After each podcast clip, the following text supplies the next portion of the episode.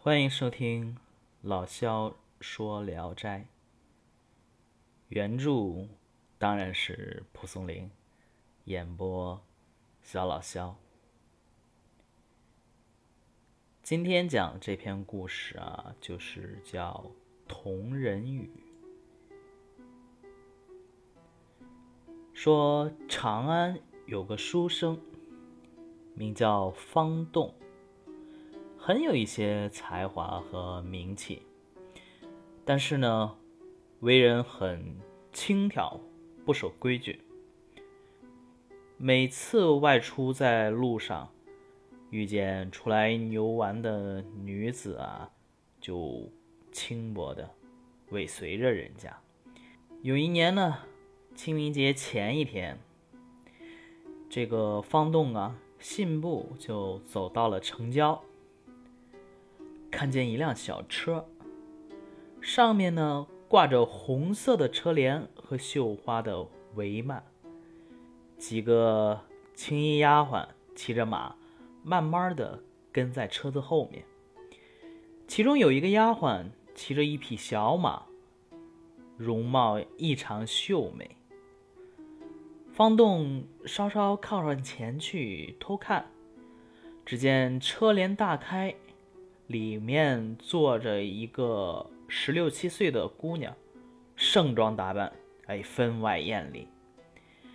应该是他有生以来从未见过的美人儿。方栋呢一看，哎呀，就觉得眼花缭乱，心神难控，便恋恋不舍的追着看那个姑娘。一会儿赶在车前，一会儿又落在车后，跟着跑了好几里路。他这么看人家，人家能不知道他是干什么的吗？忽然间，就听到车内姑娘把丫鬟叫到了车边，对他说：“给我把车帘放下。哪里来的轻狂小子，老是偷看。”丫鬟于是放下车帘儿怒气冲冲的对着方栋说：“这是芙蓉城七郎子的新娘，要回娘家探视，不是一般庄户人家的媳妇，岂能随便叫你这秀才乱看？”说完这话，就从车辙沟里抓了一把土，朝方栋扬了去。方栋的眼睛顿时被迷住了，睁也睁不开。等他揉揉眼睛再看时，车马已经消失的无影无踪。他又惊又疑的回到家里，觉得眼睛总是总是不舒服也，请人翻开眼皮查看，只见眼珠上长出了小膜。过了一夜以后啊，眼睛更加难受，眼泪呀簌簌簌的就流个不停。眼里的小膜呢，逐渐变大了，几天之内变得有铜钱那么厚。右眼珠上了，也长起了一个螺旋状的模块，什么药都治不了。方栋呢？懊丧、气闷的要死，想想自己的所作所为，心里也是后悔。听人说念光明经可以消灾解难，哎，便拿来一卷经文，请人教他背诵。刚开始的时候，虽然诵着经，但心中还是觉得烦躁不安。可时间长了，便渐渐的安定了下来，从此啊，早晚无事，他就坐在那里，盘腿，捻着佛珠诵经，坚持了大概有一年，方栋觉得万般杂念都排除干净了。有一天，他突然听见左眼里边有像蚊蝇叫似的声音。说：“黑漆漆的，真是受不了。右眼里也有个声音应答道：“咱们可以一块玩，自由自在的去逛一下，出出心里的闷气。”这个时候呢，方栋渐渐觉得两个鼻孔，哎，像是有个虫子在爬，一动一动的，有点痒。一会儿呢，似乎有个什么东西从里边爬出来了，离开鼻孔就出去了。等过了很长时间，那个东西又回来了，依旧是从鼻孔里。然后爬爬爬爬进眼眶里，又听见说：“这些日子没去花园看看，珍珠兰怎么就都枯死了？”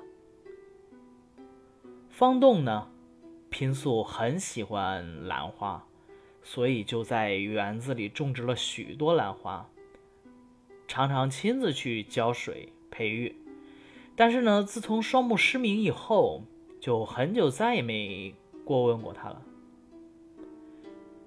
他听见这番话，就急忙问妻子：“为什么让兰花都枯死了呀？”妻子呢，就追问他：“哎，你怎么知道兰花枯死了？”方栋就把这其中的原因告诉了妻子。妻子呢，立刻到园中去验证。兰花果然是都枯萎了。他妻子觉得这件事很奇怪，就静静地躲在屋子里等那东西再出来。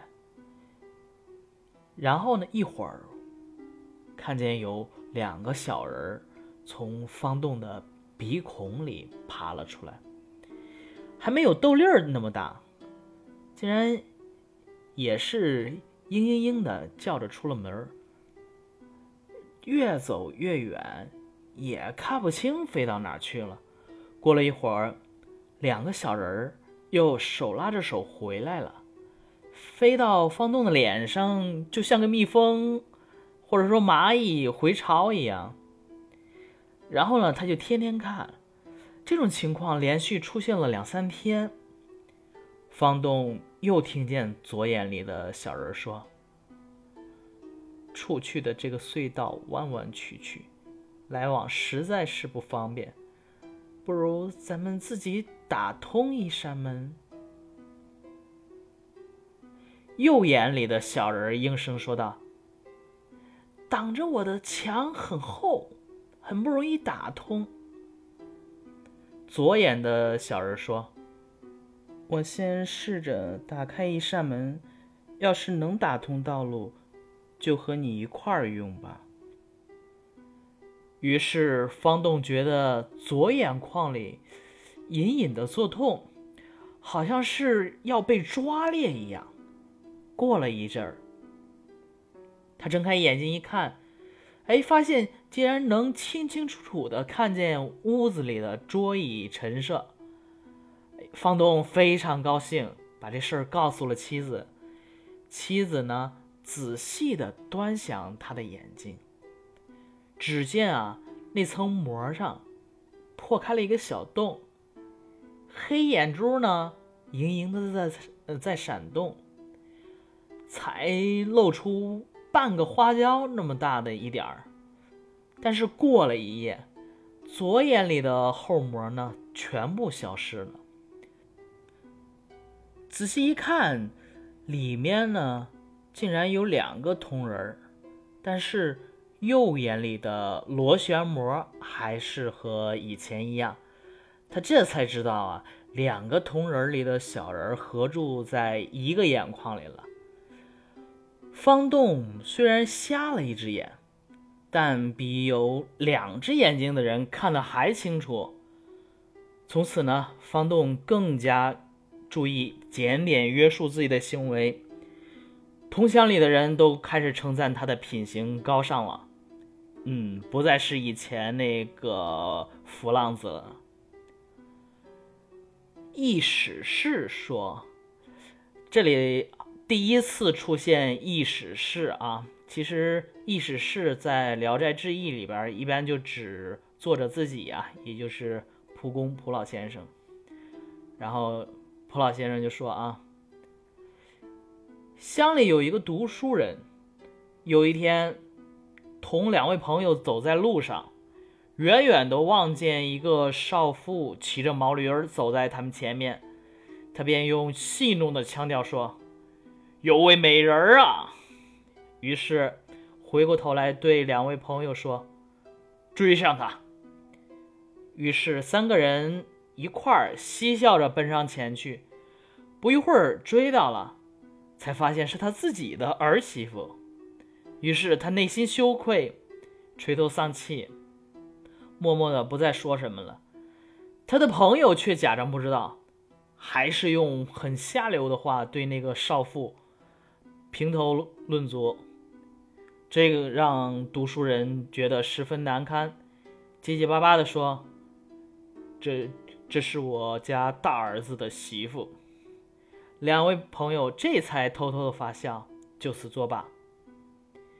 所以说，轻薄的人往往会自取其辱，真是很可笑。至于方栋眯眼失明。却是鬼神给他的惨重报应。那个芙蓉城主不知道是哪路神仙，难道是菩萨的化身吗？然而铜人里的小人儿为方栋活生生的除去了眼上的后膜，说明啊，鬼神虽然严厉，又何尝不许人悔过自新呢？好，这一篇啊就讲完了。同人语啊这一篇咱们以前也提到过，呃，和以前的那个耳中人类似，但是呢，耳中人比较注重志怪色彩，这这一篇呢就比较注重于类似于童话。这一篇是一篇劝人啊非礼勿视的事儿。这个作品中的方栋啊，挺倒霉的。他只不过是尾随着偷看人家新娘子，就被弄成了白内障。后来呢，他诚心悔改，诵读《光明经》，于是被赦免，又恢复了视力。那么，为什么在《聊斋志异》中，其他轻狂的男子追女人的行为就被视为浪漫呢？这个以后我们还会。呃，遇到很多啊，就各种书生跟随着人家的小姐啊、夫人啊什么之类的乱跑，但是那个上面为什么就会被视为浪漫呢？独独方栋就要受到惩罚呢？原因啊，大概有三个方面。第一，方栋呢不是情有独钟，而是滥情轻薄。第二呢？他偷窥的是那个身份高贵的仙人。第三，更重要的是，芙蓉城心腹，对，都已经是心腹了，人家是已婚的女性。当然啊，这个故事最精彩的地方还是关于小铜人的行为语言描写，像有小人自生鼻内出。大不及斗，盈盈然竟出门去，渐远遂迷所在。俄连璧归，非上面如风蚁之头穴者。像左目中小雨如盈，曰：“黑漆似，颇耐杀人。”右目中应云。可同小遨游，出此闷气。装物传神，语言生动，很有童话色彩。就我们自己呀，有时间还是要看一下文言文。就白话文一说，可能就失了这个韵味。但是文言文，如果你仔细品一下这些话的话，其实是非常有韵味的。呃，当然，现在如果站在医学角度说呀，这个方栋啊，有可能是得了白内障，只不过呀，作者呢可能把这个白内障的病因和治疗都用带有民间巫医性质的方式给演绎了出来。不过，你可以说撒把土就让眼睛患白内障为虚妄，白内障又转化为重瞳为妄作。但是你不能不佩服蒲松龄关于眼疾的精彩文学表述。好，今天的故事讲完了。今天时间稍微长一点，可能就不会再读那个文言文了啊。有兴趣的话，可以自己找来看一下。大家晚安。